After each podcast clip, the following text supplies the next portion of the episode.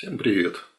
Сегодня хочу поговорить на тему стратегического анализа компании. Или, как очень красиво все любят называть, стратегическая сессия с руководством и так далее.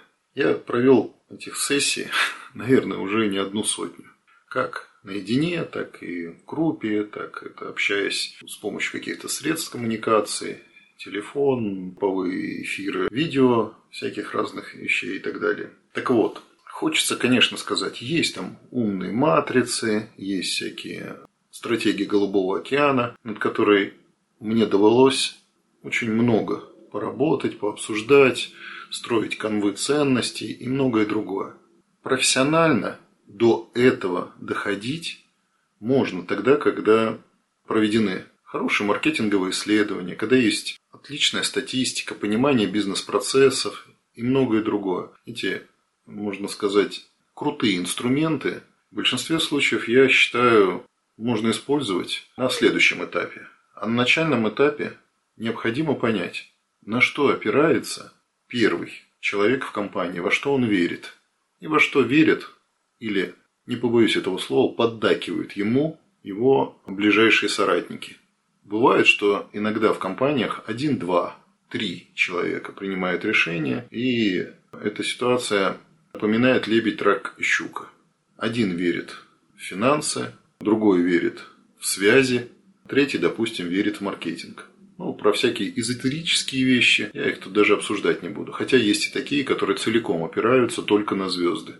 Это самый сложный случай для управления ситуацией. Может быть, как-нибудь потом его в какой-то ситуации даже обсужу. Так вот, чаще всего, когда я общаюсь с обычным, среднестатистическим руководителем, говорящим на русском языке, да даже не на русском, логика принятия решений иностранных бизнесменов абсолютно одинаковая. Кто-то очень сильно верит в то, что нужно опираться на какой-то канал на таможне. Это мы говорим о неком ресурсе, конкурент, конкурентное преимущество. И под это конкурентное преимущество, которое ресурсное, строится весь бизнес. Не поверите, люди не думают ни о чем другом. У них вот с утра до вечера в голове сидит, как там мой канал и все остальное. Очень редко бывает, что сбалансированно такие люди используют и какие-то другие инструменты. То же самое касается, допустим, человек очень сильно верит, что у него есть там очень крутой специалист.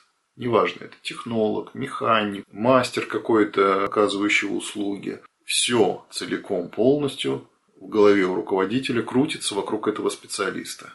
В большинстве случаев он даже с ужасом себе представить не может, что этого специалиста ну, нужно искать ему замену. И найти второго такого специалиста, чтобы создать конкуренцию. Или обучить ученика, чтобы, опять же, риски как-то зарезервировать. Как еще Люди опираются в своих стратегических решениях на что-либо. Кто-то верит, что рынок пуст, кто-то верит, что рынок переполнен конкуренцией. И вот эти вот принципиальные позиции в большинстве случаев очень сильно мешают здраво смотреть на все другие факторы бизнеса и развивать недостающие компетенции в этом самом бизнесе, в котором находится этот руководитель.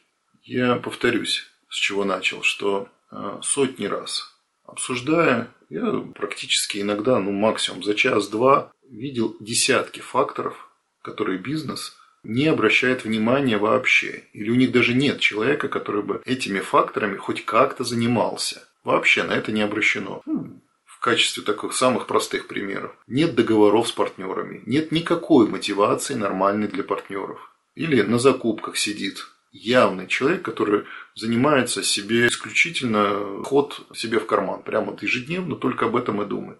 Ему вообще плевать на этот бизнес, на всю эту компанию. Он с утра до вечера максимизирует этот доход, пока бизнес жив. И когда руководителю начинаешь говорить вот о тех факторах, о которых, на которые он не обращал внимания и даже не думал, Ой, да ты какую-то ерунду предлагаешь, да зачем это вообще нужно, зачем об этом думать? Мы вот... И он начинает говорить очень много, важно, и его руководители ему поддакивают, кивают головой о том, о чем он и так говорит каждый день.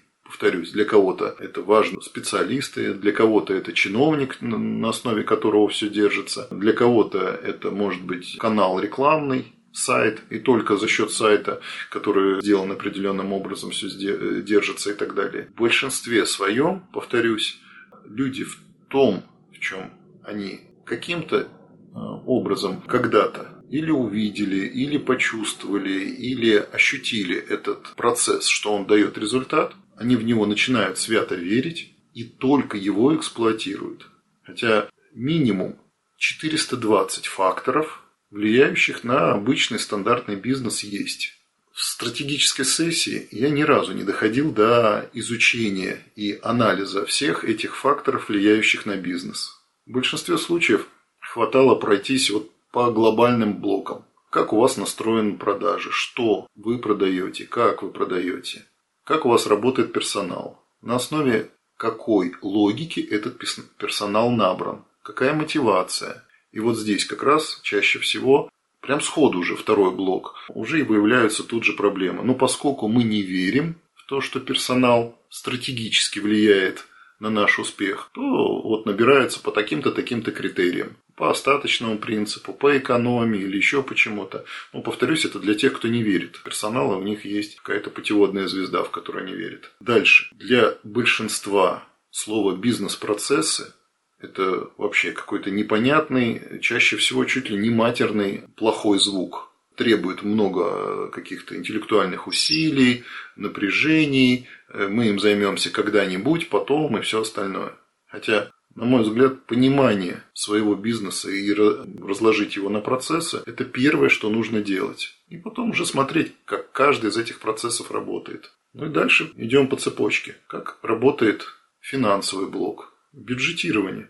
Я уже, наверное, десятки раз рассказывал, даже в видео разных. Я сидел на одном из собраний, и руководитель перед своими управляющими магазинов рассуждал минимум в течение часа, может и больше, о том, что есть мировые масоны, которые мешают работать и которые никогда в жизни не дадут обычному предпринимателю заработать денег, и как это все сложно. И вот сегодня неблагоприятный день со стороны звезд. В конце концов, я не выдержал и вслух задал ему вопрос. А давайте мы, наконец, займемся бюджетированием. И каждому из руководителей поставим определенный финансовый план с нормальными KPI и отчетностями. На что он, ты что, не понимаешь, о каких я важных вещах говорю? И в эту минуту заглядываю под стол и говорю, вот я не вижу здесь масона, который бы нам мешал заняться финансовым планированием. Ну, чем вызвал смех у всех руководителей. Куда более грустная ситуация в итоге. Он так и не занялся финансовым планированием. Через какое-то время, когда рынок изменил свой вектор ну, из бесконечного роста и бесконечного звонков э, со стороны покупателей. До этого он именно так и создавался его бизнес, когда ничего не нужно было, достаточно было просто вывеску повесить. Тоже определенная стратегия. Вешали вывеску, э, брали товар на реализацию по любым ценам, добавляли свои 100% и зарабатывали неплохо. А как только вектор изменился и появились конкуренты, появились сложные факторы для продвижения, появились многогранные факторы конкурентов по мотивации персонала, и закупщики стали совсем по-другому работать, все, он стал терять рыночные доли, лучшие клиенты стали уходить конкурентам, лучшие поставщики стали поставлять товар быстрее и оперативнее к его конкурентам, потому что конкуренты по-другому настроили все свои процессы. И лучше платили, лучше делали акции, оперативнее заказывали, взаимодействовали, ну и так далее, и так далее. А он все так же по старинке просил товар на реализацию. Это тоже определенная была его стратегия. Я постарался максимально простым языком описать, что такое сессия стратегического планирования и насколько она может быть полезна и эффективна. В качестве результатов скажу так. Я многократно находил те бизнес-процессы, на которые не обращали внимания руководители, в качестве одного из, опять же, примеров самого такого простого, закупщица. Она приходит и говорит, вот, там нужны деньги на то-то, на то-то. Это я опять же на собрании, когда спросил, говорю, а как закупки построены? Она говорит, я жду там очередную сумму, и так, после этого будет новая поставка. Я говорю, стоп, как ты ждешь сумму? Вот, мы только все по предоплате покупаем у поставщиков. Я говорю первому лицу, давайте наберем любую позицию, самую популярную в интернете, в Яндексе. Он тут же при мне набирает, такая-то позиция. Улыбается таким довольным видом. Да ну, это фигня какая-то. Не может быть.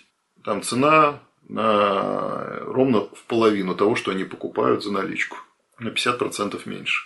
Я говорю, так давай наберем. Да ну, что туда звонить, там какая-то шарашкина контора и так далее. Я говорю, давай сделаем звонок. Человек психологически не хотел даже делать звонок, настолько ему в голове неприятно была ситуация, что где-то на рынке продают в два раза дешевле. Он делает звонок, с ними разговаривает, все уточняет, сидит с круглыми глазами, ну, реально, вот, очень сильно человек был удивлен. И э, говорит, они мне еще и отсрочку предложили.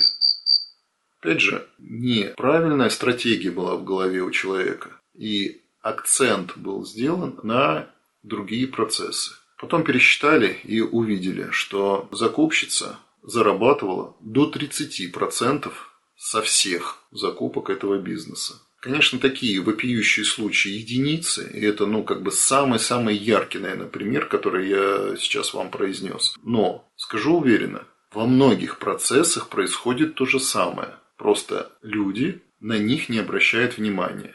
Повторюсь, блоков очень много.